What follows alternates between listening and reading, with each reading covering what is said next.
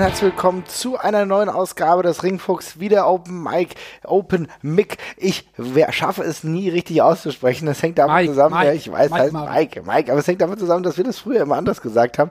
Und es hat sich so krass in meinen Kopf eingebrannt. Niemand weiß es genau, weil wir doch früher gesagt haben Micwork anstatt Micwork. Also insofern manchmal ein bisschen schwierig, aber wir haben auch diese Woche wieder ein äh, Füllhorn an Themen, will ich meinen, ja. Aber zuerst will ich denjenigen vorstellen, der immer an meiner Seite ist, der Jesper. Hallo. Hi, freut mich. Hallo.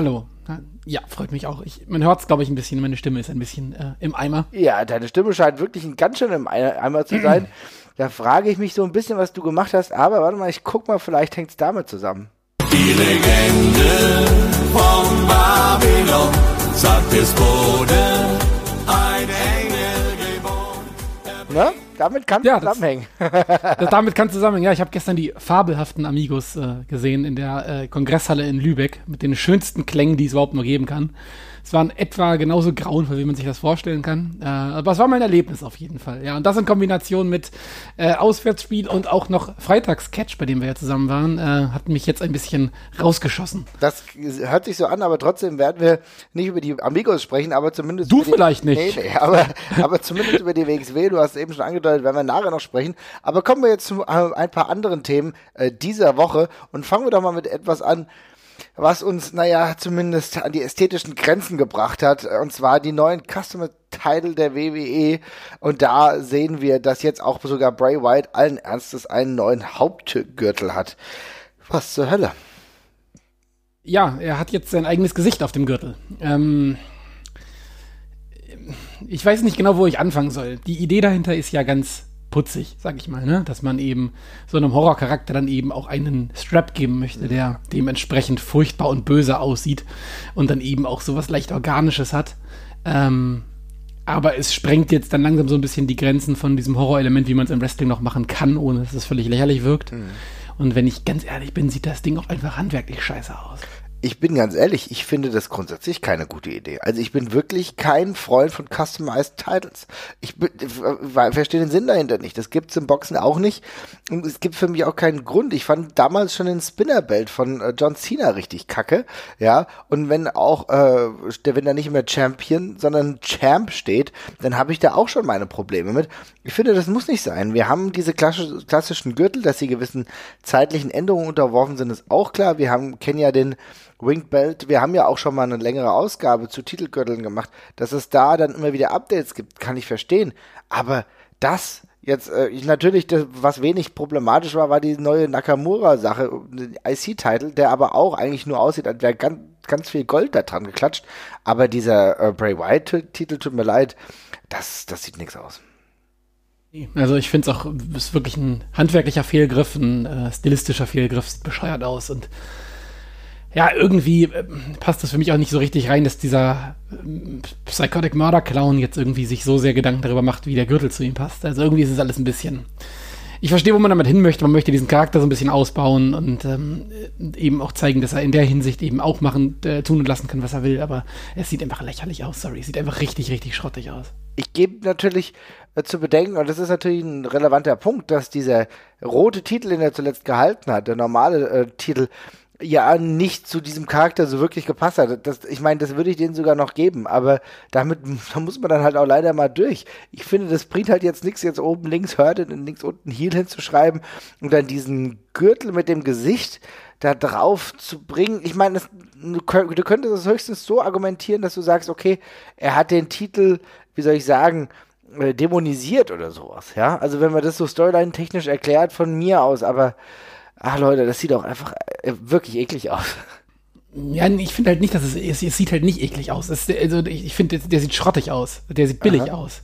Ich finde, der, der, der Effekt, den sie machen wollten, das, das Ding soll ja so fleischig, organisch aussehen. Und das, der kommt halt nicht rüber. Er sieht aus wie ein, wie so eine schlechte, wie so ein schlechter Holzschnitz sieht's aus. Wenn du irgendwie so in Bayern wandern gehst, in den Gasthäusern, da, wenn da irgendwelche komischen äh, Hirten und sowas ins Holz geschlagen sind. So sieht das Ding aus. Also ich finde, das ist einfach echt lächerlich und äh, weiß ich nicht, hätte man vielleicht noch ein zweites Mal drüber gucken sollen. Ja, ich hätte es auch schöner gefunden, äh, das überhaupt so zu belassen. Ich muss ja sowieso sagen, wir können ja noch immer öfter mal über The Fiend sprechen und wir können auch ähm, sagen, in welche Richtung das mittlerweile geht. Wir hatten uns ja zwischenzeitlich auch mal ein bisschen negativer geäußert, hatten gemerkt, okay, es geht gerade in eine sehr schwierige Richtung. Aktuell, naja, hat man sich so auf eine Richtung geeinigt. Das ist okay. Es ist nicht meine, ich finde es nicht so wirklich gut, dass er überhaupt auf Titeljagd gibt, weil ich, geht, weil ich äh, immer noch denke, dass es ganz andere Mysterien seiner Vergangenheit zu bewältigen gibt. Aber wenn mhm. das der Weg ist, den die WWE momentan einschreiten will, okay. Oder wie siehst du das? Ja, also das ist das, also diese ganze Story drumherum ist ja sowieso noch ganz okay, ganz mhm. spannend, sage ich mal. Aber es scheint ja so zu sein, dass er diese, wie du schon angedeutet hast, so seine Vergangenheit so ein bisschen rückwärts aufrollen und er jetzt mit allen was zu tun hat, mit denen er noch gekämpft hat, als er noch Bray Wyatt war. Mhm. Ähm, das ist so ein ganz nettes Element. Wir stoßen an die Grenzen des Mediums damit, finde ich. Ähm, mhm. und man merkt, schon sehr, warum das nicht öfters im Wrestling gemacht wird, was die da gerade machen, weil es lächerlich wirkt und ja. äh, kippt. Das ist ja genau die Gefahr, die wir äh, vorhinein schon öfter mal angesprochen haben, wo wir auch gesagt haben, da muss man halt schon aufpassen, weil genau mhm. dieses Lächerliche äh, kann schnell sein und wenn so sowas, ein Charakter, der natürlich dämonisch auch bösartig wirken soll, dann plötzlich lächerlich wirkt, dann ist es nicht wirklich gut. Ich habe jetzt dadurch in dem Gespräch mit dir festgestellt, worauf die damit eigentlich hinaus wollten. Also mhm. es war mir am Anfang gar nicht bewusst, dass die eigentlich, naja, dass die mit diesem Gürtel und mit diesem Gesicht, was da raushängt, eigentlich zeigen wollten, dass diese, ja, wie soll ich sagen, diese zwei Gesichter in ihm äh, schlummern und genau dieses Gesicht gerade rauskommt. Ne? Deswegen steht auch bei diesem Gürtel, glaube ich, Let In drin, ja. Also als, als äh, zwei Figuren in einem und auch diese, dieser innerlichen Zerrissenheit und so weiter und so fort. Das ist mir jetzt erst aufgefallen. Das, darüber habe ich davor gar nicht nachgedacht. Aber sowas halt mit dem Titelgürtel zu demonstrieren, ich will mal sagen, es ist gewagt ähm, und es sieht nie wirklich schön aus. nee, wahrlich nicht. Also, not a fan. Ja, was aber auch nicht so wirklich gut funktioniert hat, finde ich zumindest in der letzten Zeit. Äh, wir sprechen immer wieder über Storylines bei der AEW und man muss sagen, wenn man alles verfolgen will, mag das einigermaßen gehen. Aber du musst als Konsument schon ganz schön viele Story-Umwege gehen, oder?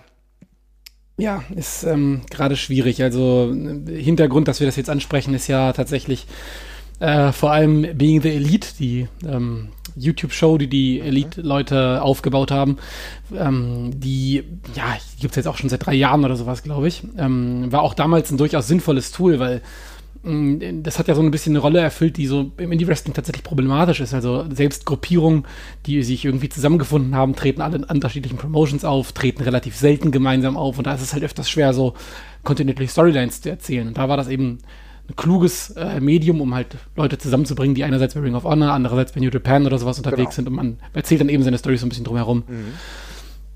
Jetzt war es aber tatsächlich so, dass sie es äh, dort genutzt haben, um zu erklären, warum Kenny Omega jetzt äh, wieder bestimmte Matches wrestelt bei äh, AEW Dark auf einmal. Und ähm, das fand ich ehrlich gesagt äh, ziemlich schwierig, weil mein Stand von dem, was ich in den TV-Shows gesehen habe, war, der hat dieses krasse Match gegen Dean Ambrose gehabt, dem steckt das noch in den Knochen. Genau. Der hinterfragt sich gerade komplett. Und ähm, dann solche Main-Event-Storylines in so ein Format auszulagern, das finde ich echt schwierig, weil es auch weder von dem Storytelling noch von den Produktionsstandards halt dem entspricht, was ich von AEW halt sehen möchte. Ich habe keine Lust, irgendwie so eine Handcam-Show zu gucken, um äh, das halt irgendwie mich da, mich da abzudaten. Da, das fand ich eine unglückliche Wahl. Ich weiß halt auch nicht genau, ob das so viele Leute erreicht. Und das ist die Frage, die man sich auch, glaube ich, als äh, Produzent oder Produzentin stellen muss, denn äh, man gewöhnt sich ja dann doch schon an den wöchentlichen Rhythmus. Du hast zwei Stunden Shows von AEW, im Zweifel kannst du noch da gucken, weil das auch ein Format ist, was mehr oder weniger promoted wird im Laufe der Dynamite-Sendung, aber dann ist es halt schon ein Problem.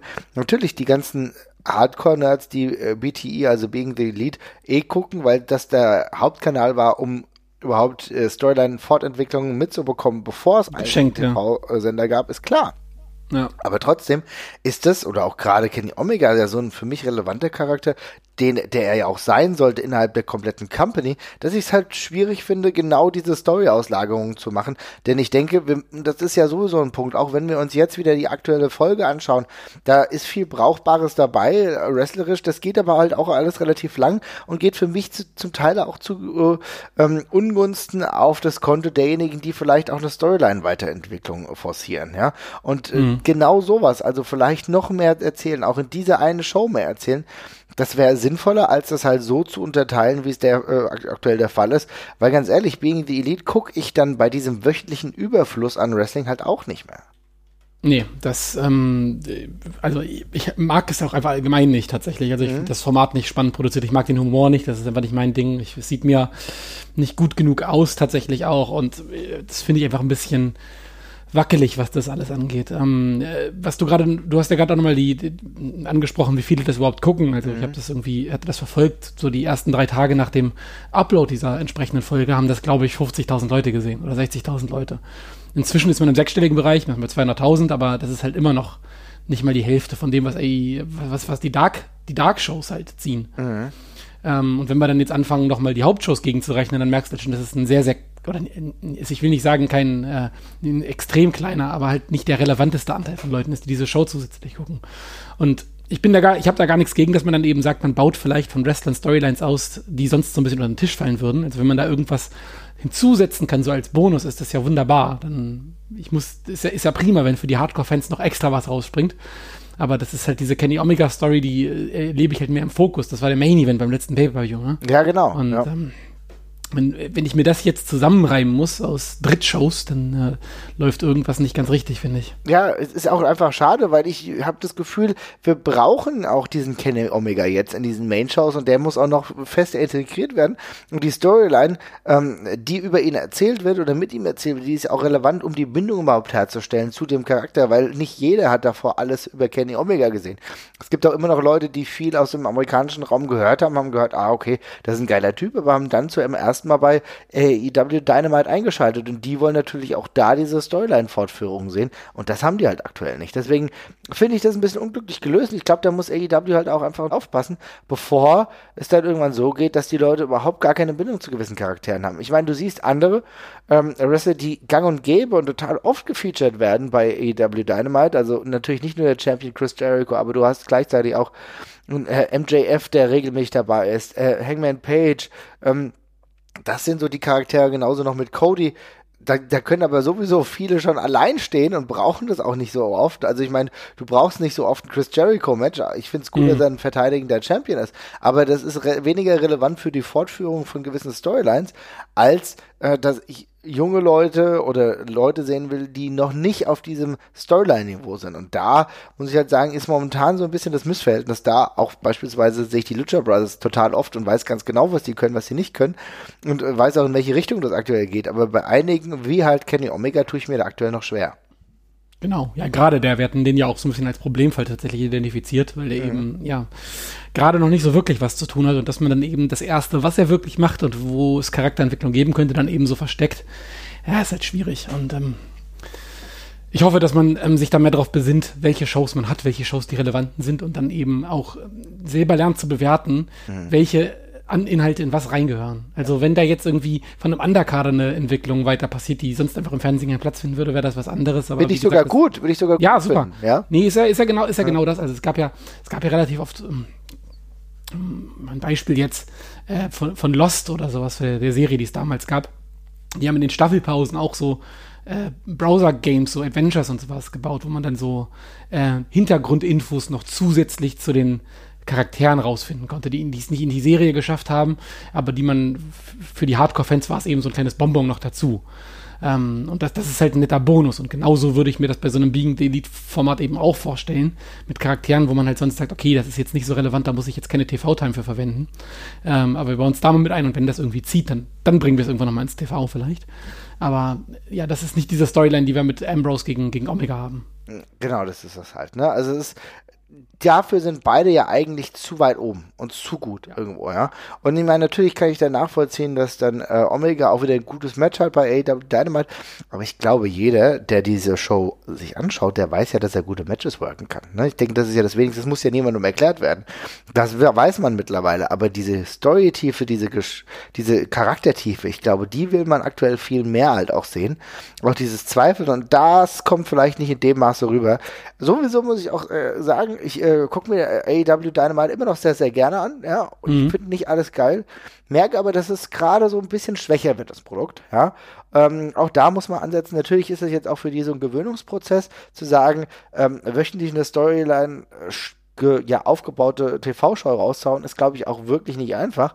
Aber man merkt, ähm, da gibt es schon gewisse Schwächen gerade. Und nicht immer alle Segmente sind so stark. Da hängt dann viel an einzelnen Charakteren, wie halt eben an Jericho aktuell.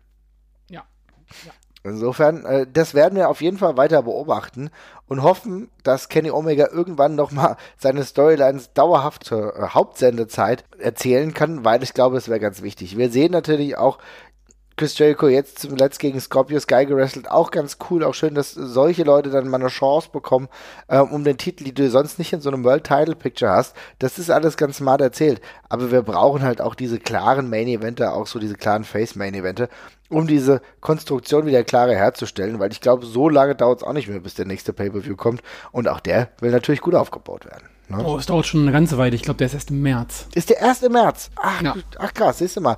Gut, dass wir darüber ja. gesprochen haben, weil ich habe nämlich eigentlich gedacht, dass es zwischendrin nochmal was geben, geben würde. Aber wenn der erste März ist, na gut, dann hast du natürlich schon ein bisschen Zeit. Ist mhm. interessant. Lass uns da doch nochmal ganz kurz drüber reden. Da muss man dann fast sagen, dass das ja eine, ja, wie soll ich sagen, gesund ist und die eine Sache, aber dann doch eine, eine relativ entspannter Schedule eigentlich ist, ne, im Vergleich zu den ganzen WWE-Pay-Per-Views. Ja, das ist jetzt aber auch schon eine ganz schöne Hausmarke, dass wir jetzt eben wirklich warten bis nächstes Jahr, bis dann die nächste große Show kommt. Ne? Also mhm. ähm, äh, ich finde es auch insofern kritisch, dass sie eben so ein paar Fäden jetzt aufgebaut haben, zum Beispiel Cody Rhodes gegen, gegen MJF oder sowas. Das sind ja auch Sachen, die müssen ja bei großen Shows stattfinden. Mhm. Ähm, das wird jetzt vermutlich halt erstmal nicht gehen, darum wird sich das noch ein bisschen, bisschen ziehen, auf jeden Fall alles. Ähm, also das ist schon eine, so eine, so eine Anzahl von Monaten ist schon, ähm, schon eine Menge Holz. Ja, kannst du dir denn vorstellen, dass sie dann vielleicht die eine oder andere Mittwochsshow, also AEW Dynamite dann als was Besonderes aufbauen? Ich weiß zum Beispiel, dass im Januar, das ist, findet in Miami dann äh, beispielsweise ein AEW Dynamite statt mit dem Namen Bash at the Beach. Ich hoffe, sie haben die Rechte dafür. Ja. Mhm. ähm, kann es dann sein, dass vielleicht sowas dann als Größeres genutzt wird, um da noch ein bisschen mehr so Storyline-Hinführung zu haben?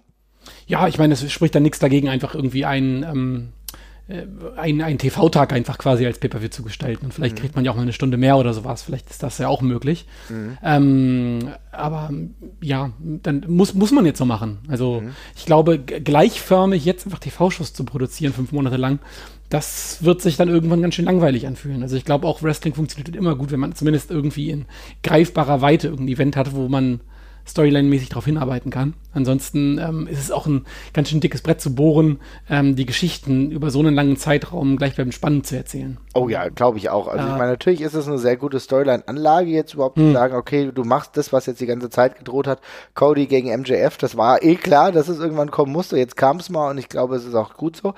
Aber es ist wahrscheinlich schon sinnvoll, dann diese gewissen Zwischenhöhen zu haben, was wir übrigens auch ja schon mal hatten nichts komplett Neues. Sowohl die WWE hat es immer mal bei dem einen oder anderen Raw gerade in den 90er Jahren eingestreut und bei, äh, wo wir es ja auch kennen, bei, war bei der WCW. Das ist ja überhaupt nichts Neues. Die WCW hat teilweise ja auch, ähm, obwohl sie schon einen relativ krassen Pay-Per-View-Schedule damals schon hatte, haben sie trotzdem die eine oder andere Nitro-Ausgabe genutzt, um nochmal gewisse Höhepunkte zu setzen.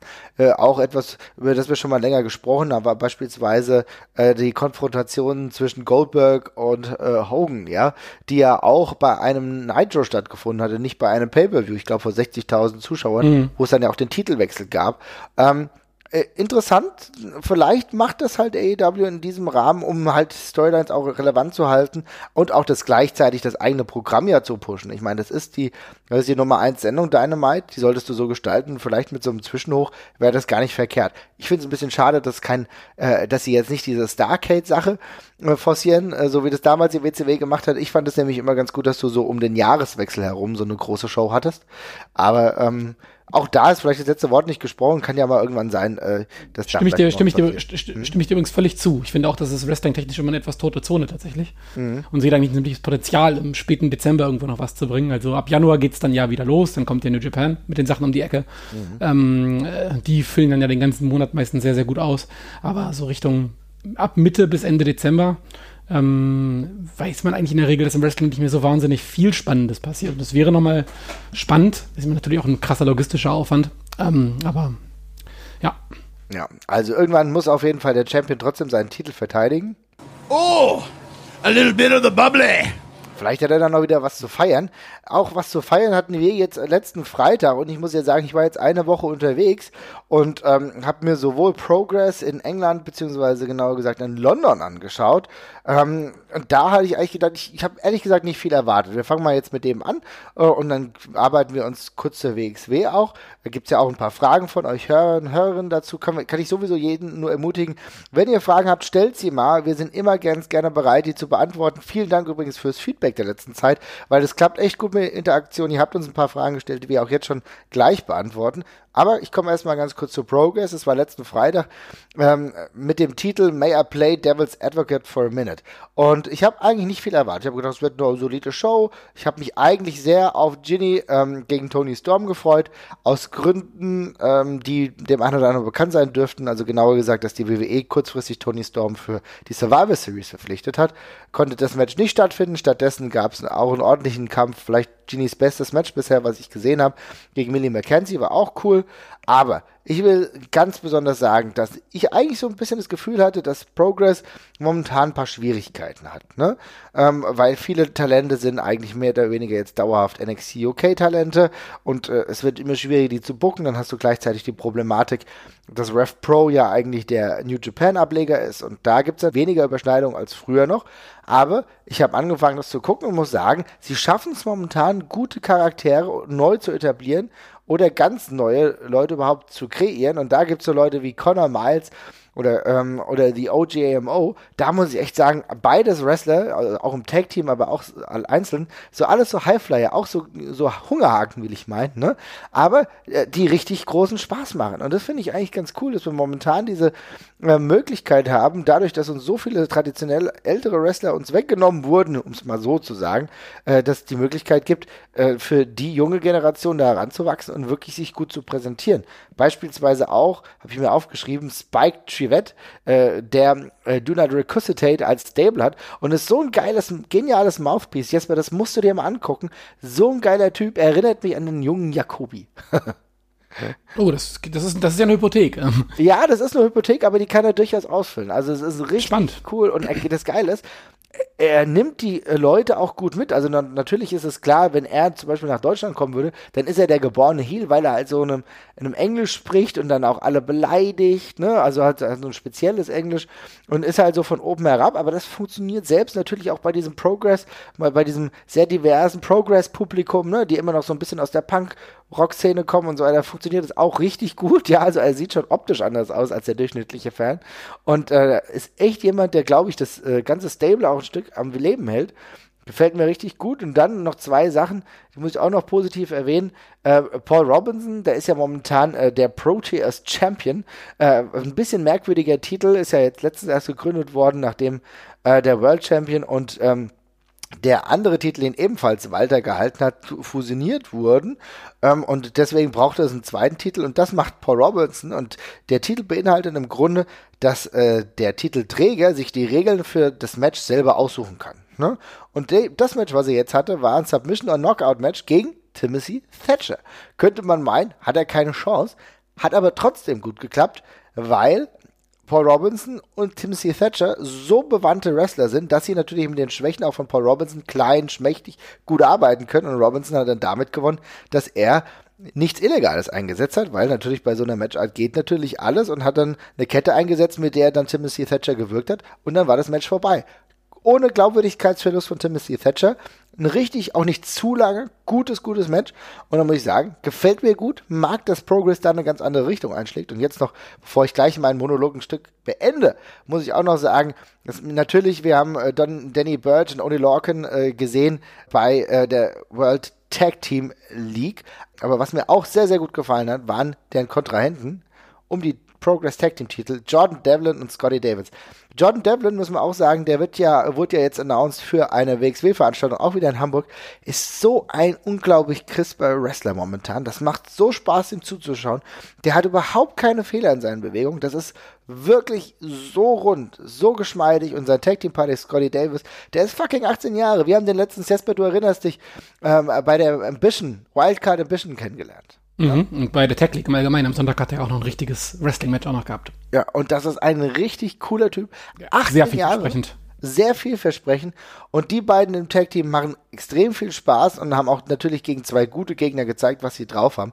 Also ich muss sagen, nachdem ich zwischenzeitlich ein bisschen Angst hatte, war froh, dass äh, Progress auch gut gefüllt war, war nicht ganz so krass voll wie beim letzten Mal, als wir da waren, schon eine Weile her ist, da war es auch ausverkauft, jetzt war es aber ausverkauft, sag ich mal, mit ein bisschen mehr Platz in den Sitzen, aber es war trotzdem gut, es war angenehm, die Leute hatten Bock. Und ich glaube, das ist ein Weg, auch mit neuen Wrestlern, auf dem Progress weiterarbeiten kann. Ja, das klingt so ein bisschen nach überm Berg sein fürs Erste. Ne? Also es gab ja wirklich diese Phase nach, nach den Abgängen, da hat Progress ja auch extrem drunter gelitten. Ähm, zeitgleich mit der WXW, die, bei denen erholt sich das ja gerade gefühlt auch wieder so ein bisschen. Mhm. Ähm, das ist auf jeden Fall gut zu sehen, weil äh, auch wenn mir diese Progress-Shows wirklich lange, lange Zeit gar nichts mehr gegeben haben, es ist halt einfach wichtig, dass es dann einen großen Indie-Player gibt. Ähm, wie äh, WWE-Verbindung her, hin oder her. Mhm. Und ähm, insofern ist es sehr schön zu sehen, dass die sich so ein bisschen rehabilitieren an der Stelle. Ja, also es ist äh, wirklich ein positives Fazit. Es war unter anderem gab es auch das erste Match von Travis Banks und TK Cooper, lustigerweise auch noch gegeneinander, was mich wirklich mal interessierte, weil das sind beides Wrestler, mit denen kann ich gar nichts anfangen. Ich weiß noch, als wir damals ähm, Travis Banks auch gesehen haben, ich glaube mhm. gegen, ich weiß gar nicht mehr, Keith Lee. Ne? Und das war auch ein Match, das hat uns auch nichts gegeben. Also Travis Banks ist für mich immer so schwierig ranzukommen, gerade TK Cooper ebenfalls, aber mhm. die beiden haben echt, es war so ein No-DQ-Match, haben wirklich alles rausgehauen, war eine coole Angelegenheit. Und äh, wenn, wenn man auch dieses Niveau beibehalten kann, gleichzeitig auch mit so charakterlichen Veränderungen, wir reden immer über äh, Eddie Davis, haben wir schon ein paar Mal gesprochen, Mark Andrews, auch die im Tag-Team als Heel funktionieren auch viel besser. Und dann hast du natürlich eine sichere Bank. Und da können wir jetzt gleich eigentlich äh, zur WXW übergehen, wie David Starr. Und der ist halt auch da einer der absoluten Topstars. Ja, das, äh, das ist ja überall, wo er inzwischen auftritt. Also, wenn sich jemand ähm, als der Indie-Wrestler etabliert hat in den letzten ein bis zwei Jahren, dann war das ja David Starr. Also, der hat ja nun überall den Fuß dermaßen in der Tür drin ähm, und ist dermaßen überall einen Zweifel erhaben und äh, wrestlerisch gut, am, am Mikrofon gut und immer eine Attraktion und liefert halt dermaßen zuverlässig ab. Also, ähm, auch da halt ein Riesengewinn. Hm. Und das Interessante ist ja dann auch, dass er wirklich unfassbar viel unterwegs ist. Ne? Ich meine, ja, er hat ja mittlerweile ja. seinen Fokus nach äh, Großbritannien gesetzt, wohnt ja auch da, wenn ich das richtig verstanden habe. Ne? Das ist zumindest der Stand vor, also äh, ich glaube vor anderthalb Jahren oder so ist er rübergezogen und ich hätte jetzt gerade gemessen daran, wie aktiv er hier ist, würde ich mal davon ausgehen, dass das auch immer noch so ist. Ja, also kann man eigentlich von ausgehen, weil er, er hat ja seinen Zirkel momentan darauf verlagert, hauptsächlich in Dublin, also bei OTT unterwegs zu sein, dann bei der WXW und bei Progress. Ich glaube, das sind so die beiden, die ihn ganz, ganz regelmäßig bucken und dann ist er dann immer noch nebenbei äh, bei Schadenfreude, äh, wenn es da, wenn die eigene Events haben und so ist da auch. Und dann geht's aber natürlich noch manchmal auch und das ist natürlich auch in einem interessanten Rhythmus dann doch nach äh, die USA, weil das ist natürlich, du kannst da nicht nicht präsent sein. Ne? Er war ja zum Beispiel auch ähm, bei PWG, da, da, muss er regelmäßig sein. Auch bei ähm, Game Changer Wrestling ist er in aller Regel unterwegs und auch selbst bei A AW ist er ebenfalls äh, häufig und da merkst du, dass er einfach einen richtig krassen Schedule hat und dann aber auch nicht scheut, ähm, auch mit, mit, Frauen zu wresteln beispielsweise. Hat ein ganz cooles Match, habe ich letztens gelesen, mit Mercedes Martinez gehabt. Auch 30 Minuten musste man abreißen. Aber wenn wir dann wieder den Fokus nach Deutschland richten, und das ist ja genau die Show, die wir uns jetzt letztens, letzten Freitag angeguckt haben in der Markthalle, äh, Markthalle hat er ein herausragendes Titelmatch gehabt gegen David, äh, gegen Timothy Thatcher, ne? Ähm, ja, ich fand's gut. Ich fand's jetzt nicht, tatsächlich nicht herausragend, ähm, was aber auch in der Paarung liegt, weil man halt so super viel erwartet und mhm. das Match dann eher so ein bisschen ich meine es jetzt gar nicht abfällig, aber wie so dorfcatchig halt zu Ende gebracht mhm. worden ist mit einem Screwjob-Finish. Und die beiden hätten wir natürlich gerne einfach in einem richtigen äh, Match, was auf Augenhöhe endet und geführt wird, gesehen. Aber da kam der fiese Eingriff von Bobby Guns, der uns das ein bisschen versaut hat. Ähm, aber die Storyline wird ja auf jeden Fall noch fortgesetzt werden. Aber es war auf jeden Fall wieder saugut. Also wie soll es bei den beiden auch anders sein? Ja, ja, ich meine, und da, wenn du überlegst, eine Woche zuvor oder ein paar Wochen zuvor haben wir auch David Starr äh, gegen Ilya gesehen. Das Match war vielleicht mm. noch besser in Frankfurt. Ja, ja das muss man ja. sagen. Das war ja, da haben sie ja wirklich, also Standards für Frankfurt gesetzt. ja, auf jeden Fall. Nee, das war, also das war, das war wirklich heftig. Also gerade gemessen daran, bei dem Match habe ich davor, klar, auf dem Papier ist das auch geil, weil die beiden super sind. Mhm. Mm, aber trotzdem bei dem Match war, also bei, gegen Ilya, habe ich mir noch ein bisschen mehr die Frage gestellt, ob das von den Styles her so gut zusammenpasst.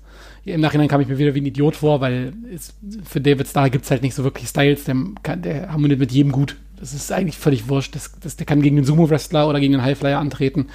Der passt sich da einfach saugut an und so war es dann gegen Ilya ja auch wieder. Das muss man sagen. Und sowieso, wir waren ja jetzt in Hamburg und äh, mit einem lustigen Setup, denn äh, du hast viele Freunde und Freundinnen von dir mitgenommen. Ne? Mhm. War sowieso cool, auch vielen jetzt wieder zum ersten Mal Wrestling zu zeigen. Und ich glaube, dafür war es ein ganz gutes Event, oder? Was, welche glaub, Highlights kannst du hervorheben? Mhm. Nee, also auf jeden Fall, es war, war, ein, war ein richtig schönes Einstiegsevent tatsächlich. Also mein Bruder war ja zum Beispiel da, war zum ersten Mal mit, äh, mit beim, beim Catchen und ich fand, es war so ein schöner Rundumschlag von, von Sachen. Es gab, lust, es gab ein lustiges, äh, lustiges ähm, Triple, Triple Tag Team Match. Es gab äh, gleich zwei Frauenmatches, die auch beide auf einem äh, guten Niveau gewesen sind. Und dann eben halt noch mit äh, Star gegen Thatcher den, den nötigen Kracher. Also, das, also der Main Event, auch wenn er mich jetzt nicht so begeistert hat, wie es generell könnte, äh, ohne Frage glaube ich, das Match des Abends.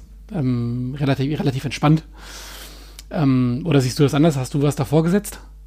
Nee, also ähm, Main Event fand ich äh, richtig gut auf jeden Fall, aber ich muss auch sagen, Bobby Ganz gegen Alexander Wolf ist ein Match, auch mega gut, extrem gut gefallen hat und da muss man natürlich auch sagen, ich bin nie großartiger Alexander Wolf Fan gewesen, ne? Äh, also auch als er noch Axel Tischer hieß, ja, ähm, muss ich, der X-Men, da habe ich immer so das Gefühl gehabt, das ist das ist ein guter Wrestler, der technisch alle Anlagen hat mir aber vielleicht ein bisschen zu langsam ist, so, ja, und auch ähm, sehr bedächtig alles macht, aber ich muss halt sagen, die Abläufe sind für mein dafür halt noch smoother geworden, noch besser und ich glaube, da hat, hat ihm die WWE-Arbeit einfach gut getan. Das wirkt auf jeden Fall so. Der ist weiter und selbstsicherer, als das bei der WXW damals gewesen ist. Das ist ja verständlich irgendwie. Aber das Match hat mir auch sehr gut gefallen. Mir geht's ja genau wie dir. Ich bin auch nicht der weltengrößte X-Men-Fan.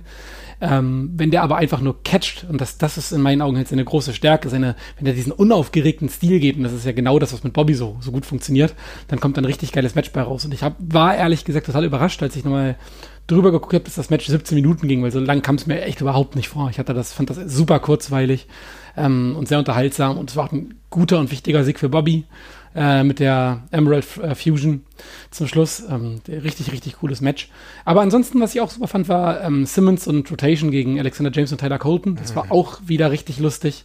Das war ein schönes, spannendes Gehacke. Äh, Rotation in der Rolle gefällt mir ganz, ganz hervorragend. Jan Simmons als einfach jetzt normaler Typ mal so ein bisschen, klappt auch super gut. Ich finde, er hat seinen Charakter da auch gerade gefunden. Und ich freue mich tatsächlich, dass diese Fehde noch weitergeht. Hätte ich jetzt vor ein paar Monaten auch nicht gedacht, aber diese Crown-Geschichte nimmt nochmal für mich eine ganz unterhaltsame Richtung auf jeden Fall. Ja, du, du sprichst an, ne? Also jetzt eben noch mal ganz kurz zu Bobby. Da muss ich auch sagen, dass es einer der besten Bobby-Matches 2019 sogar war. Oh, ich, ja, definitiv. Ja. ja, und das ist auch ein Verdienst von Alexander Wolf. Deswegen, also da, bevor wir jetzt da das Thema noch wechseln, wollte ich das noch mal ganz kurz lobend erwähnen. Die beiden Matches standen zum, zum, zu Recht am Schluss als Höhepunkte. Aber klar, Alexander äh, James und Tyler Colton passen ganz gut zusammen, ja. Also die sind, wie soll ich sagen, ihr, ihr eigenes, aber doch irgendwie ganz spannend. Und natürlich, dass The Rotation wieder regelmäßiger dabei ist, der auch einfach Reaktion zieht, muss man sagen. Der ist ein Publikumsliebling. Und das ist, das ist der, der Anknüpfungspunkt für viele Fans. Und es funktioniert halt. Und wenn wir dann beispielsweise auch so ein Match hatten, was uns, glaube ich, beiden nicht gefallen hat, Lucky Kid gegen Pete Bouncer, die einfach naja, für uns nicht so die beste Chemie hatten, würde ich einfach behaupten, dass du, mhm. dass du da mir zustimmen würdest. Ja, ja, ja. ja. Ist es halt bei anderen Matches so, die super sich auch eingefügt haben. Beispielsweise Oliver Carter und Pretty Bastards gegen Avalanche und Vollgasterin. Das war ein Match, das hat so viele Leute richtig geil abgeholt. Ja, auf jeden Fall, nee, das, das ist einfach greifbarer. Äh, Rotation ist übrigens ein lustiges Stichwort, weil ich es immer wieder spannend finde. Äh, es wird ja immer viel so diskutiert über den Look von Rotation und sowas. Mhm. Ähm, und ich finde das halt mega spannend, weil jedem, bei dem ich dabei war, als er Rotation zum ersten Mal gesehen hat, da zündet der sofort, weil jeder aufgrund der Optik sofort versteht, was das für ein Typ ist. Äh, und dass der eben anders ist als die anderen Wrestler, dass der halt schnell ist, dass der zackig unterwegs ist und eben auch so ein Underdog halt ist. Aber da ist dieser Look, den er halt, halt auch total wichtig für. Der sieht ja einfach anders aus als andere, Wrestler, als andere Wrestler und deswegen klappt es auch so gut. Aber ja, das andere Tag Team Match auch echt gut. Also ähm, Pretty Bastards sind in Rekordzeit jetzt fest angekommen im Roster auf jeden Fall. Mega. Ähm, ja, mhm. das hat sehr, sehr gut geklappt. Avalanche funktioniert auch einfach auch immer gut und ja, hat Spaß gemacht. Auf jeden Fall. Und die Pretty Bastards haben es auf jeden Fall geschafft, äh, deinen äh, Bruder ein bisschen zu beschwatzen, ne? ja, sie haben, haben, haben ihn gut durchgehastelt, auf jeden Fall. Also das, äh, ich glaube, äh, mehr Geld für ein Shirt haben sie noch nie bekommen. Hat er sogar noch 5 Euro Trinkgeld. 5 Euro, ja, ja. Naja, es war spät. naja, gut, wir haben ihn auch ganz schön belabert, muss man sagen. Ne? Ja, ja, das stimmt. Lass das mich stimmt. doch mal, Mensch. Du musst auf das Mikrofon gucken. Oh, lässt du mich jetzt mal? wir haben wirklich die ganze Zeit versucht, ihn äh, dann endlich mal auch wegzuzerren, damit es endlich mal funktioniert. Ne? Aber die Pretty Bastards waren auf jeden Fall erfolgreich, haben ordentlich eingesackt und äh, nebenbei auch noch ein richtig gutes Match gehabt. Ich muss auch sagen, dass die Kombination mit Oliver Carter, mit dem ich ja jetzt auch jetzt das dauert einfach für mich eine Weile, bis ich da warm werde, aber ja. ich finde auch die Kombination einfach gut. Die, die drei sind in sich halt schlüssig. Ja, das finde ich auch. Das ja. hat auch, ja, hat gerade gut gepasst. Und, nee, und auch ähm, mhm. sonst allgemein äh, tatsächlich, also super coole runde Show. Die Frauenmatches haben mir auch gut gefallen. Mhm. Und zu guter Letzt muss man ja auch ganz stumpf sagen, äh, auch ja offenbar ein ziemlich erfolgreicher Monat für die WXW, wenn man sich so die Zuschauerzahlen jetzt mal anguckt. Das ist echt krass. Also ich meine, du hast jetzt rund 530, würde ich mal sagen, so in Hamburg gehabt mhm. und jetzt dann aber einen Tag später in diesem Städtchen, das ich gar nicht so genau kenne, Aurich. Wo liegt denn das überhaupt? Das ist in Ostfriesland. Das, ähm, Aurich ist, glaube ich, eine der ähm, ja, mit die größte Stadt in Ostfriesland, würde ich, würde ich sagen, aber halt immer noch nicht gigantisch. Also sind, glaube ich, so knapp 200.000 ähm, Einwohner oder sowas oh, in der Richtung. Wow. Okay. Also ähm, nicht, nicht so klein, ähm, aber eben auch jetzt keine keine ähm, Großstadt, wo man erwartet, dass da jetzt irgendwie Wrestling auf einmal super gut funktioniert. Aber es waren tatsächlich mehr Leute in Aurich beim Catch als in Hamburg. Und ähm, ich glaube, ich weiß nicht, wie oft sie in Aurich jetzt schon waren. Also es war nicht das erste Mal, aber ähm, sie haben auf jeden Fall einen sehr ähm, ruhigen Schedule, was, was die Stadt angeht. Also letztes Jahr waren sie auf jeden Fall nicht da. Das macht auch, denke ich, Sinn so. Man muss, also so bleibt man ja auch spannend. Mhm. Ähm, aber ich glaube, diese Shows in Aurich waren halt jedes Mal saugut besucht. Also die letzte 2017er waren, glaube ich, auch 500 plus auf jeden Fall. Ja, und jetzt haben sie mit den letzten drei Shows, ähm, Dresden, Aurich und Hamburg halt, ja, über 1300 Leute, glaube ich, gezogen. Ähm, 1500 sogar eigentlich, wenn ich so rechne. Mhm. Das ist schon sehr, sehr gut. Auf jeden Fall. Und äh, weil da kannst du auch mit Fug und Recht behaupten, dass du da auch unterschiedlich Leute sogar abgeholt ja, hast. Ne? Das glaube ich auch. Ja, also ich meine, dass die allerwenigsten werden direkt von Hamburg nach Aurich gefahren sein, um sich dann die nächste Show anzugucken. Also das ist echt cool. Die Sparkassenarena, so die, ich habe gesehen, Dennis Birkendahl hat auch das ein oder andere Foto dann gepostet. Ähm, auf wie es leer ist, sieht das natürlich mega geil aus. Das ist ja voll die gute Halle. Ey. Wunderschöne Location. Also man, das ist wirklich, das ist wirklich hart, weil wenn man den Namen hört, dann mhm. hat, hat man gleich ein schlechtes Bild vor Augen. Sparkassenarena klingt jetzt halt nach nichts, muss man ganz ehrlich sagen. Aber auf den Fotos und auf dem Bewegtbild, äh, da sieht diese Halle mega, mega geil aus. Also das ist ja wirklich eine prädestinierte Wrestling-Halle eigentlich. Ja, auf jeden Fall. Also theoretisch, wenn die da irgendwann mal ein, ein, großes Event machen, könnten wir auch mal überlegen, nach Ostfriesland zu fahren. Ja, also ich yes. hätte Bock tatsächlich. Ne? Also Fall in, insofern eine richtig gute Sache. Und äh, es geht ja auch weiter, denn wir müssen ja jetzt schon so ein bisschen den Blick auf die ganzen neuen Dinge irgendwie werfen, die uns in der nächsten Zeit ja auch äh, begleiten werden. Und da gibt's ja gibt's zum Beispiel wieder um Karat. Ne? Und da gibt's jetzt einen neuen ähm, Wrestler, der angekündigt wurde. Bei dem muss ich ehrlich sagen, den habe ich davor mal gehört. Wrestling sehen habe ich den relativ selten. Und zwar Black Taurus oder Taurus. Ähm, und der wurde jetzt angekündigt. Aber wir haben Stringer vernommen, he went crazy. Also der fand schon ziemlich geil. Ja, ich habe von Black Darius tatsächlich auch nur so ein, zwei Sachen gesehen. Ähm, die waren ziemlich geil, tatsächlich. Ähm, in den Matches wurde der aber eben, die, also da, da, da wurde er so auch als Attraction behandelt und darum wusste ich nicht, okay, kann der, wie gut er im Ring ist, konnte ich nicht genau einschätzen. Ich fand nur das Gimmick halt geil und äh, der hat sich eben auch gut durch den Ring geprügelt. Äh, ist auf jeden Fall eine sehr unerwartete Verpflichtung äh, für, für ein Karat auf jeden Fall schon mal aber mega geil. Das ist halt jemand, mit dem hat, glaube ich, wirklich niemand gerechnet. Ähm, ich habe auch von keinem gehört, dass er sich Black Taurus gewünscht hat. Ähm, und jetzt ist er da und die Reaktionen, die ich bisher gelesen habe, sind aber durch die Bank positiv und ähm, ich finde das auch mega geil. Das sind genau die Leute, die ich in einem Karat sehen möchte. Ich finde es so gut, weil wir haben mittlerweile schon ein bisschen das Gefühl, dass langsam die flamboyant ähm, Charaktere wiederkommen. Ne? Also mhm. auch so ein bisschen mit dem Einzug äh, von, ähm, von Pentagon, ja, äh, der auch ja mit sehr viel, ja, wie soll ich sagen, mexikanischem Einfluss, also mit Masken gearbeitet hat und sich sowohl äh, natürlich nicht nur dort, sondern auch im europäischen und selbst im amerikanischen Raum total festigen konnte, wurde, glaube ich, wieder die Tür weiter geöffnet für weitere Leute. Wir hatten, zuletzt haben wir ja über den Luchasaurus auch gesprochen, ja, der ja auch eine Attraction bei AEW ist. Und ja. äh, Taurus sieht halt mit seiner, ja, mit seiner Taurus-Maske und gleichzeitig seinen Abwandlungen und halt als, als, sag ich mal, sieht aus wie so ein krasser Brawler, extrem geil aus. Also ich habe voll Bock, mir den genau anzugucken, tatsächlich. Ja, genau, genauso wrestelt er halt auch. Der haut halt da, wo, da, da wo der hinhaut, da wächst halt nichts mehr. Äh, das kombiniert er eben aber auch ähm, ganz Lucha-typisch mit halt ein paar krassen Dives und sowas, die bei ihm aber halt echt nochmal irrer wirken, weil der eben eine ganz andere Körperform hat als die meisten Luchadors. Der ist ja, weiß ich nicht, vermutlich 1,70, 1,75 groß und der wiegt aber auf jeden Fall, ja, der wird an die 100 Kilo wiegen auf jeden Fall. Der ist so von, vom Maß her eher so Jeff, Jeff Cobb äh, Gardemaß, sage ich mal. Und das ist halt eine witzige und bisher nicht so oft dagewesene Kombination und der watzt halt einfach gut rein. Also der gegen Ilya wäre zum Beispiel schon mal sehr lustig.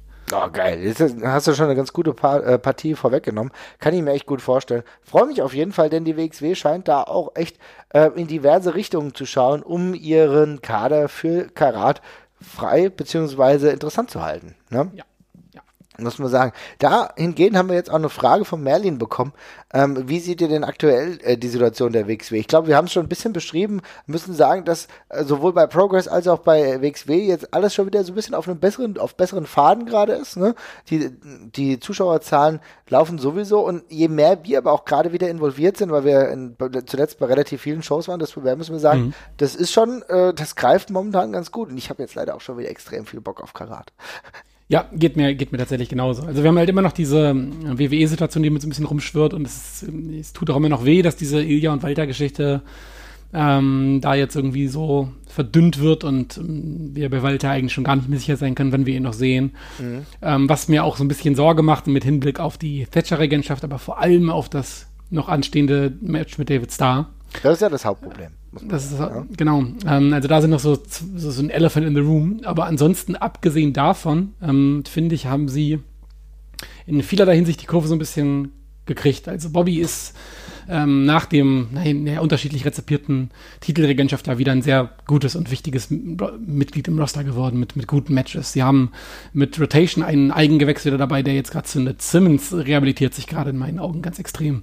Und ähm, man schöpft so ein bisschen aus den aus, aus dem eigenen Fass und ähm, positioniert die Leute neu und positioniert sie gut. Und ähm, das, macht, das macht mir gerade sehr viel Mut. Also es war tatsächlich jetzt bei der Show in Hamburg, es war kein Match dabei, bis auf diese Lucky gegen Pete-Geschichte, auch mit zwei Wrestlern, die ich eigentlich sehr mag, aber eben mit dieser Storyline, die ich nicht, nicht mehr sehen kann. Da war sonst kein Match dabei, wo ich gesagt habe, ey, pff, kein, gar keinen Bock drauf. Ja, das ist geil. Und das ist halt richtig gut, dass du dann merkst, gerade was du eben beispielhaft angesprochen hast, was halt auch echt gut funktioniert, dass Alexander James und Jan Simmons gegeneinander viel besser funktionieren als miteinander, habe ich das Gefühl, ja. Und ähm, dass ich das da auch wieder sehen will und gleichzeitig sehe ich halt auch, dass Jan Simmons extrem extrem geiler Form ist, ne? Und anscheinend auch Bock hat und da wieder jemand kommen kann, der vielleicht mittelfristig wieder ins Main Event Picture äh, reinrückt, ja? Und Alexander James ist ja auch immer für was gut. Und dann hast du jetzt mittlerweile schon wieder ein bisschen mehr Breite und wenn wir jetzt gar nicht großartig haben Wrestling sehen, der immer noch da ist, ist absolut Andy. Den darf man auch nicht vergessen, ja? Das ist einer der äh, wichtigsten und relevantesten Akteure immer noch bei der WXW und plötzlich sind wir da und wir wissen ja jetzt noch gar nicht genau, wer alles bei Karat teilnimmt, aber wir haben jetzt schon viele Optionen. Aber du sprichst natürlich an, wichtig ist halt, dass wir irgendwie nochmal einen Abschluss bekommen und sei es nur ein finaler Abschluss, David Starr gegen Walter, weil das eine Storyline ist, die irgendwann beendet werden muss. Ne? Und ich hoffe, dass die halt richtig beendet wird und dass sich das nicht noch ein Jahr hinzieht. Denn irgendwann ist der Zeitpunkt vorbei. Auf jeden Fall. Und ähm, gerade bei dem Match, das muss einfach kommen. Also wir warten da jetzt seit Jahren drauf, es arbeitet darauf hin. Es gab saugeile Matches zwischen den beiden, es gab saugroße Promos und das ist einfach, das Ding schwirrt andauernd im Raum und jeder wartet drauf. Und wenn wir ja das nicht bekommen, das würde schon eine krasse Lücke hinterlassen. Und ja. Ja. Wäre unglücklich, sehr, sehr ja. unglücklich. Und es wäre auch wichtiger als die Thatcher-Walter-Sache, die natürlich auch irgendwo steht, aber mit der könnte man noch anders arbeiten. Wichtig ist halt wirklich die Walter David Star Sache, weil die sogar ja auch interpromotional öfter aufgebaut wurde und sowohl bei Progress als natürlich auch bei der WXW noch keinen endgültigen Abschluss gefunden hat. Also da hoffe ich, dass er zumindest noch die ein oder andere Einsatzzeit bekommt. Wir sehen natürlich, dass Walter mittlerweile ja weit über die UK-Grenzen hinaus von der WWE angefordert wird. Mhm. Dementsprechend kommt auch, es kann, ist auch verständlich, dass niemand um Walter herumkommt, weil der halt einfach diese Präsenz hat und auch dementsprechend angenommen wird. Aber es wäre halt gut, da nochmal irgendwo den Deckel drauf zu machen, damit auch die einzelnen Akteure weiterarbeiten können, weil dass es funktioniert, haben wir ja auch bei Alexander Wolf gesehen, der ohne Probleme jetzt gegen Bobby ganz verloren hat. Ja? Und wenn David Starr wirklich gegen Walter gewinnt, dann ist diese Positionierung von David Starr auch als potenzieller Unified Champion nochmal eine ganz andere. Und du kannst dann auch damit weiter ansetzen. Das wäre halt wichtig. Das ist richtig, ja. Ja. Also insofern, ich würde sagen, es sieht ziemlich gut aus. Und jetzt gehen wir nochmal so ein bisschen ähm, zu den Fragen, die wir bekommen haben. Der Jan Stich hatte gefragt, äh, könnt ihr mutmaßen, wann die WXW endlich Jordan Grace fürs Karat announced? Tja, das ist natürlich eine gute Frage. Jan, ich habe ehrlich gesagt keine Ahnung, ob sie das dieses Jahr dann schon machen wollen. Ich glaube schon, dass es irgendwann so sein wird, dass die eine oder andere Frau auch bei Karat teilnimmt. Und dafür wäre natürlich Jordan Grace prädestiniert für. Ne?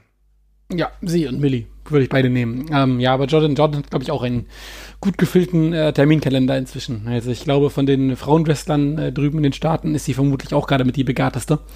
Ähm, und äh, ist ja auch, tanzt ja wirklich auf sehr, sehr vielen Hochzeiten. Also ich würde es mir auch nochmal wünschen, wir haben sie ja bei der WXW-Show in New York gesehen, als äh, Spontanersatz. Das war ja, glaube ich, bisher ihr einziger WXW-Auftritt. Würde ich mir, würde ich sehr, sehr, sehr, sehr wünschen, dass sie nochmal rüberkommt. Tatsächlich. Mhm. Aber ja. Es ist halt make die Sache, weil. Make it happen. Ja, genau. Es ist halt leider die Sache, ähm, für sie wahrscheinlich nicht leider, weil es eigentlich, glaube ich, auch finanziell in Ordnung ist, dass sie halt bei Impact relativ eingebunden ist. Und da dann einen Kalender zu finden. Sie arbeitet aber viel bei Chikara, ja, also das finde ich auch ganz geil, weil im Endeffekt ist das natürlich dann so ein Ding, wo du auch nochmal auf andere Ideen kommst, die sind ja sehr, sehr kreativ dort. Da, da gibt es, das fand ich auch geil, ne, dass sie dann Teil des Team Pump war, ja, mit P.D. Williams und Scott Steiner. Ist auch geil. Scott Steiner nimmt jetzt auch nochmal alles mit, ja. Das ist, einfach, das ist einfach alles fantastisch. Ja, herausragend. Aber wie du schon gesagt hast, sie ist ein bisschen öfter ähm, zuletzt bei Progress gewesen, wobei, das muss man auch in Anführungsstrichen setzen, da war sie mal eine längere Tour da, aber hat den Titel jetzt auch wieder verloren.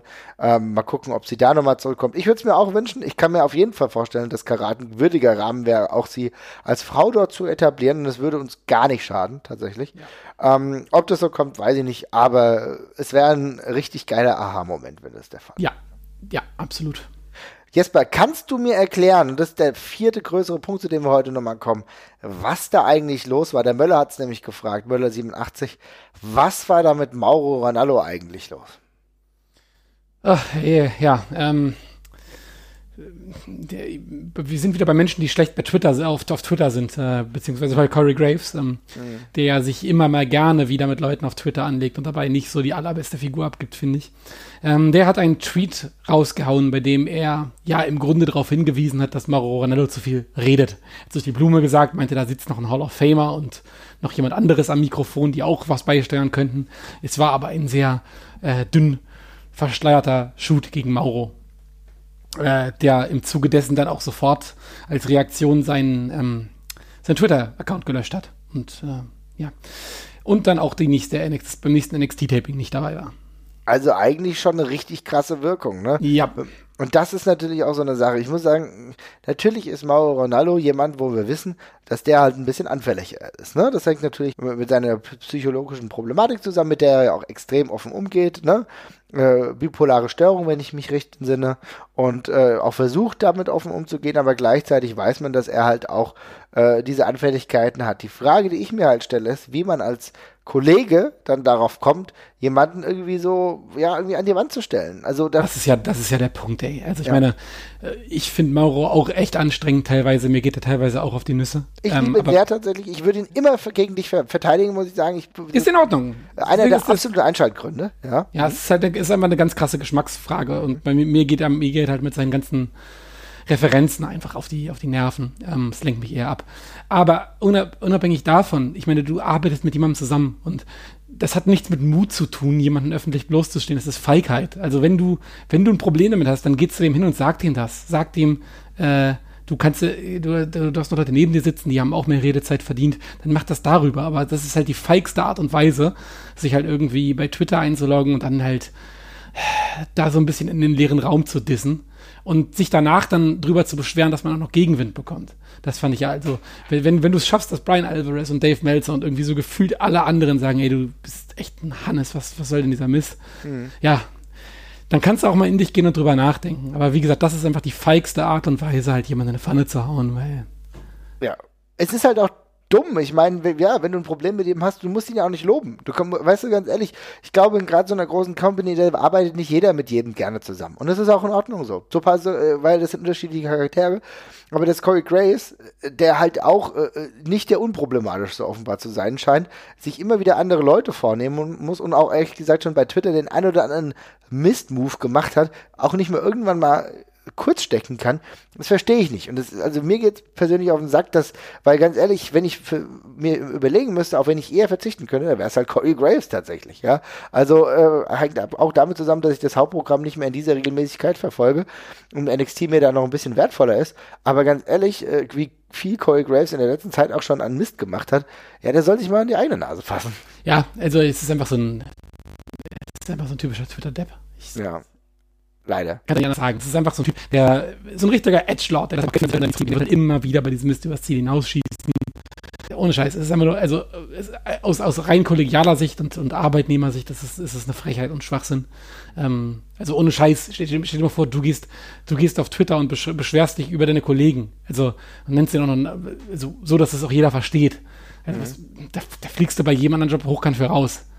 Aber gut. Und vollkommen zu Recht auch, muss man tatsächlich sagen, ja? ja. Er hat halt mittlerweile ein Standing in der WWE, der ihm anscheinend gewisse Dinge möglich macht, dass er sie aber so in diesem Maße ausnutzen muss, ist halt die ganz andere Frage. Ich finde es schade, ich hoffe wirklich sehr, dass Mauro äh, bald wieder regelmäßig da ist und ähm, ja, keine Ahnung, der kann auch ruhig Twitter zulassen. Ist ja auch nicht schlimm, muss auch nicht jeder Twitter nutzen. Und äh, wenn es Mauro dann besser geht, dass er dann halt äh, Twitter nicht mehr nutzt und stattdessen einfach nur noch seinen Job macht und vielleicht bei Instagram Spaß hat oder was weiß ich, dann ist es auch in Ordnung. Es sind wahrscheinlich alles keine einfachen Typen, aber irgendwo könnte man auch mal bei Graves sagen, dass man irgendwann auch mal gut ist, weil, wie gesagt, persönlich Kollegen anzugreifen, stell dir mal vor, das könnte ich mir natürlich auch nicht offen erlauben. Stell dir mal vor, ich würde die ganze Zeit bei Twitter hier rumpöbeln, abgesehen davon, dass ich das eher auf jeden Fall, wenn ich ein Problem habe, auch lieber so löse, aber das geht natürlich auch nicht. Du bist ja schon ruckzuck dran, ne? Vergessen Leute, dass es ein öffentliches Medium ist, oder was? Ja, ich, genau, das, also ist es einfach von außen betrachtet echt einfach super, super seltsam. Also. Ja. Kommen wir noch mal zu einem anderen Themenpunkt. Und zwar die Cornet-Sache der letzten Woche wurde nochmal ein bisschen behandelt. Und da hat der Agipop-Blog gefragt, ähm, nachdem selbst äh, die auf ihn zugeschnittene NWA nicht mit Cornets Verhalten klargekommen ist. War es das jetzt endgültig für ihn oder welche Promotion ist dumm genug, ihn als nächstes anzuheuern? Also mein Gefühl sagt mir ganz ehrlich, das war es auf gar keinen Fall. Der nee. in drei Monaten wieder woanders. Es ist immer noch fucking Wrestling, ne? Also ähm, wir haben äh, Superfly Jimmy Snooker, der offenbar seine damalige Freundin relativ äh, offensichtlich umgebracht hat, ist Hall of Famer und war noch lange in der WWE. Also bei das Ding bei Cornette, äh, klar, der kommt wieder irgendwo unter. Also äh, die Frage, in der Frage steckte gerade selbst NWA drin. Also NWA ist ja gerade ein guter Act. Die können sich das eben erlauben, auf so einen zu verzichten, aber auf, der ist auf der nächsten Convention, wo, der, wo irgendwie nach Shoot-Interview-Leuten gesucht wird, ist der wieder da da gibt es genug Leute, die da keine Skrupel haben, denen das scheißegal ist. Ähm, für die, die halt immer noch, noch zieht. Und ähm, ja, ob das, also ob das irgendeine Prom Promotion mit Relevanz nochmal wird, weiß ich nicht. Da hat er ja inzwischen alles durch. Mhm. Ähm, ich glaube, bei AEW wird er nicht unterkommen, bei der WWE vermutlich auch eher nicht. NWA hat er durch, Ring of Honor glaube ich auch erstmal nicht. Aber ey, es gibt so viele Indie-Promotions, wo man kommentieren kann. Dann macht er das halt da. Aber dass der noch einen Job findet, das halte ich für absolut safe. Ja, wahrscheinlich schon. Und hey, ähm, auch Promotions, die ja aktuell einen extrem guten Job machen, wie MLW, hatten ja zuletzt auch mal immer wieder mit ihm gearbeitet, jetzt auch schon länger nicht mehr. Aber mhm. ich will nicht ausschließen, dass irgendwann die nächste um die Ecke kommt, die dann sagt, hier, Connett, wir können dich und äh, natürlich deine Expertise, aber natürlich auch so ein Stück den Namen auch einfach nutzen, ja. Und ich, und im Zweifel hat er ja, wie gesagt, wie so viele, ist er nicht tot und hat stattdessen einen Podcast, ja. ja. Und, und auch der wird wahrscheinlich gut genug laufen, damit er seine kruden Thesen oder sonst irgendwie, was er vertritt, halt dementsprechend kundtun kann. Aber es wird keine drei Monate dauern, dann ist er wieder bei der anderen. Das, davon gehe ich auch ganz fest aus, ja. Ja. Aber findest du denn, das hat er kurz gemosert gefragt, äh, lässt es sich überhaupt logisch erklären, die NWA wegen der Connect-Affäre zu boykottieren, aber die, die WWE, die ja auch politisch bedenkliche Sachen macht, Gimmicks beispielsweise, aber auch äh, in Sachen äh, Saudi-Arabien, die weiterhin regelmäßig zu verfolgen? Naja, ich meine, das eine ist eine Promotion, wo ich auf YouTube gehen muss und danach suchen muss, um eine Stunde in der Woche ein TV-Programm zu gucken, was mhm. die produzieren. Das andere ist die größte Wrestling-Promotion der Welt, die mir, mir allein im Alltag äh, auf Plakatwänden und sonst wo schon entgegenkommt und in meinem Wrestling-Fan-Kosmos sowieso noch mehr. Also natürlich ist es viel, viel leichter, dem einen auszuweichen und ähm, noch irgendwie up-to-date zu sein, ähm, als dem, als, als der WWE. Ich meine, allein wenn ich, ich gucke jetzt ja gerade keine WWE mehr, ich schaue ja wirklich gar nichts mehr, ich gucke kein NXT, ich gucke kein WWE-Programming mehr, ich bin da gerade völlig raus. Und selbst da kriege ich noch, kriege ich noch genug Sachen mit. Also auch ich krieg's noch in die, bei YouTube reingespült, dass Bray Wyatt jetzt gegen Daniel Bryan fädet. Ich krieg noch bei Twitter irgendwelche Sachen reingespült, dem kannst du nicht ganz ausweichen. Und natürlich machst du dich allein dadurch, dass du noch irgendwo im Mainstream stattfindest, halt gemein damit, dass du diese Sachen auch weiter verbreitest. Du bist natürlich auch ein Sprachrohr dafür, ne? Also wir reden ja auch weiter drüber, obwohl ja, ich es nicht gucke. Aber ja, das eine ist halt eine kleine, ein kleiner optionaler Punkt und das andere ist ein elementarer Bestandteil des, des, des Wrestling-Universums und ähm, für viele der Fixstern für ihres Hobbys halt. Und mhm. natürlich können wir dem dann nicht ganz entfliehen. Ja. Auch wenn ich es gerne würde. Ja, aber ja, in Sachen Logik ist es natürlich trotzdem ein guter Punkt, den er angesprochen hat, ne? Weil ja. es ist natürlich inkonsequent zu sagen, bei der Connect-Sache muten wir jetzt die NWA jetzt zumindest erstmal für ein paar Wochen und bei der WWE sind wir weiter dabei. Also das ist ja was total unpersönliches, ist jetzt grundsätzlich gefragt. Kann man so oder so sehen. Ich muss ja sagen, ähm, ich verfolge das beispielsweise auch trotzdem, wie du es ja schon angesprochen hast. Äh, du guckst es ja eher nicht so. Ich bin da jetzt aktuell trotzdem wieder einigermaßen dabei. Ich gucke ja die ganzen Pay-Per-Views, bin auch bei NXT ähm, einigermaßen auf Schuhe. Ähm, und da ist es dann schon so, dass ich natürlich auch mir die Frage stelle, na gut, wie meist mit der NWA, aber es lässt sich halt momentan, das ist halt der große Nachteil, den die NWA hat. Du hast nur nicht so lange so viel damit zu tun nee. gehabt und bist erst gerade dran gewachsen und dann ja. ist es leichter, sowas wieder abzustoßen. Das ist wie wenn du nach, nach zwei Wochen sagst, die, die stört was im Fitnessstudio, gehst du halt nicht mehr hin. Ja, du hast halt noch nicht die sechs Wochen Fitnessstudio gemacht, die dich dann wirklich erst an das Produkt rangezogen haben, dass du dann irgendwann das Gefühl entwickelst, du musst jetzt zwingend ins Fitnessstudio gehen. Ja, und das ist halt das Problem, was ihr mehr hatte. Früh einen Fehler gemacht, ne? Ja, ja, genau. Und das ist ja völlig richtig. Man kann sich das ganz schnell einfach wieder äh, abgewöhnen, das zu gucken. Und ich habe einfach, also mir ist das Interesse einfach weg. Ich habe einfach keinen Bock mehr, das jetzt gerade zu sehen. Ich habe mich juckt das jetzt gerade nicht. Und bei der WWE bin ich halt da auch dazu gezwungen, mich damit auseinanderzusetzen. Wenn ich nicht zumindest weiß, was gewisse Leute in der WWE machen, dann kann ich es halt auch nicht beurteilen, wie deren Karriereweg gelaufen ist. Dann kann ich allein diesen Podcast nicht mehr so richtig machen. Mhm. Aber ich hatte für mich einfach entschieden, ich möchte dem Verein halt gerade kein Geld mehr geben. Also sowas wie WrestleMania würde ich jetzt gerade nicht mehr machen. Ich habe das Network gerade nicht mehr. Und gerade bis auf weiteres möchte ich, möchte ich da einfach kein Geld reingeben. Ich, das wird nicht, vermutlich nicht immer so sein. Ich werde das nicht auf ewig durchhalten, aber ich bin da auch nie so. Ich, diese ganz oder gar nicht Geschichte, da bin ich halt nie Freund von. Ähm, und gerade für den Moment, dass ich mit, wähle ich das mit meiner Brieftasche, irgendwann wird es mir vermutlich auch wieder egal genug sein. Aber für den, für den Moment boykottiere ich es halt auf meine Art und Weise und habe da auch kein Interesse daran, das zu ändern. Also mir werden relativ wenig Gründe geliefert, das zu ändern auch. Ich glaube, es gibt auch äh, kein ähm, Allgemeinrezept und auf jeden Fall wollen wir auch gar keine Handlungsempfehlungen geben. Nee, nee, das muss jeder für, für, für sich äh, genau, sehen. Ne? Äh, exakt, exakt. Also wie gesagt, ich weiß auch, dass mein, äh, dass ich, äh, wie gesagt, wenn ich es wenn ganz dogmatisch durchziehen würde, dann müsste ich auch offen drüber zu reden. Weil mhm. ansonsten mache ich ja dafür Werbung. Ich bin fast eher froh, dass wir momentan äh, gerade wieder in die Zeit einbiegen, in der dann äh, New Japan wieder ganz groß und relevant, glaube ich, auch für uns alle wird. Spätestens wenn die Tokyo Dome Joes dann kommen, äh, die ja auch schon in fünf, ja, in fünf, sechs Wochen sind, ja, was ja auch mhm. richtig nahe Zeit ist. Und darüber werden wir dann auch nochmal sprechen. Aber eine letzte Frage hat der Leppi noch gehabt, eine ganz lustige Frage. Äh, Leipi 14 fragt, ähm, wer kommt eleganter aus dem Boden? The Fiend, äh, Kane oder Butcher and Blade? Also ich kann dir sagen, Butcher and Blade, die gefallen mir als Tag Team sowieso ganz gut. Ähm, ich würde sagen, The Fiend macht das momentan trotzdem am allerbesten. Also da äh, passt schon mit dem Gimmick recht viel zusammen, über das wir auch schon öfter gesprochen haben. Ja, ist auf jeden Fall der durchproduzierteste äh, Kram, den die WWE jemals gemacht hat. Da wirken die Kane-Sachen ja fast schon ein bisschen Laientheatermäßig gegen die sie teilweise gemacht haben. Aber ähm, ja, ich glaube, der Fiend ist da. Ist der das, das, das Schickste, was es gibt. So blöd, dass jetzt der Rest davon noch teilweise ist. Ja, genau. Aber schauen wir mal, wie das weitergeht. Liebe Leute, ähm, hat mich gefreut, dass ihr auch dieses Mal wieder eingeschaltet habt. Und wie gesagt, schreibt in die Kommentare, schreibt, wenn ihr irgendwie Fragen habt. Und dann yes. hören wir uns nächste Woche auf jeden Fall schon wieder. Und natürlich am Mittwoch gibt's dann auch die neue Folge. Lasst euch mal ein bisschen überraschen, um was es da gehen wird. Das wird auch gut. Macht's gut, ihr Lieben. Tschüss. Ciao, ciao.